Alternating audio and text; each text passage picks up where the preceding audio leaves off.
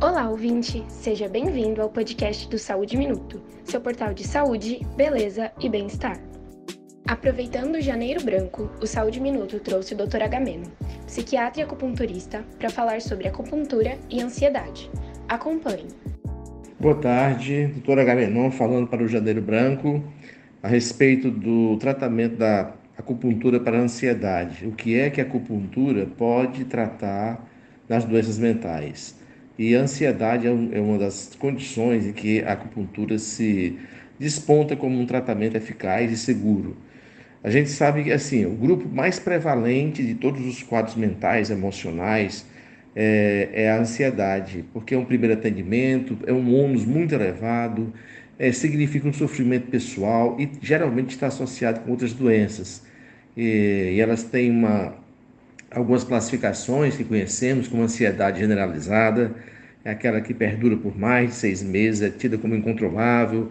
A síndrome do pânico é, são aquelas condições mais é, agudas, né? o paciente tem crises repetidas, muitas vezes semanais, e que tem uma, como se tivesse uma sensação iminente de morte, as fobias, também a fobia social, os transtornos obsessivos compulsivos e o, um dos últimos, digamos assim, diagnósticos nosológicos feito é o transtorno do estresse pós-traumático, muito comum nos dias atuais no mundo, no mundo em que vivemos, né? É, então, assim, há uma, um quadro epidemiológico que é, ele é importante de todas esses, essas, essas doenças, de todas essas classificações que foram faladas, que atinge geralmente ah, entre 1 e 4% da população, atingindo mais as mulheres do que os homens, na proporção de 2 para 1. E tem, uma, em alguns quadros, incidência familiar. Né?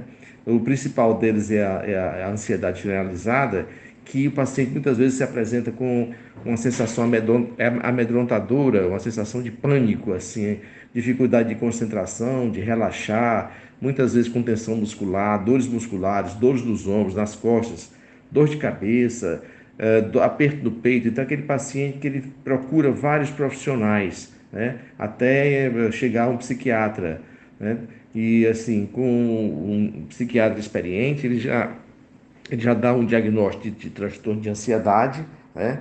um transtorno de pânico também, que as alterações não tem nenhum exame bioquímico ou de imagem que você possa diagnosticar um paciente com esse quadro, né? Mas que assim, a clínica ela é que vai dar o diagnóstico. O paciente que tem esse quadro clínico, ele tem, terá esse diagnóstico. E o transtorno do pânico, ele tem muita recorrência desses ataques de ansiedade.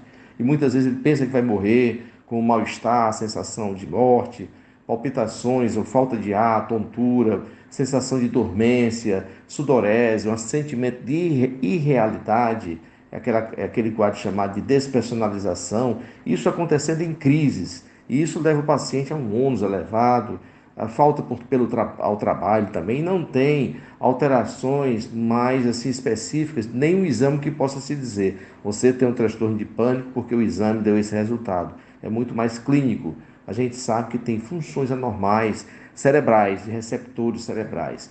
É, e tem uma, assim, a acupuntura, ela, ela surge como um tratamento eficaz, por quê? Porque quando acontecem esses quadros de ansiedade, de pânico, de fobia, de transtorno do estresse pós-traumático, é porque há uma hipervigilância do sistema nervoso, ele fica no estado de alerta. E nós temos essas condições é, de ter essa, esse, esse alerta, porque isso é a própria preservação da vida. Mas, assim, em situações incomuns como essa, agudas, o paciente entra num quadro de sentinela permanente. E isso é, é, é, muito ruim porque altera todas as funções endócrinas, as funções cerebrais, como, por exemplo, cortisol, noradrenalina, é, dopamina, é, serotonina. Ele fica em estado de alerta constante, como se algo de errado fosse acontecer.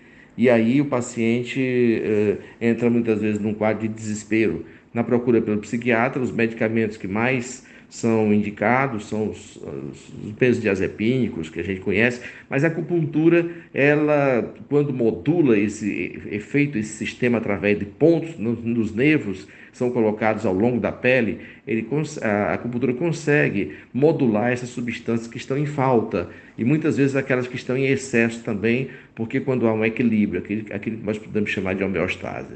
Então, uma técnica milenar de, de quase 5 mil anos e que tem um papel fundamental no controle da ansiedade, é, modulando essas substâncias e colocando o paciente em condições de retorno às suas atividades é, normais do dia a dia.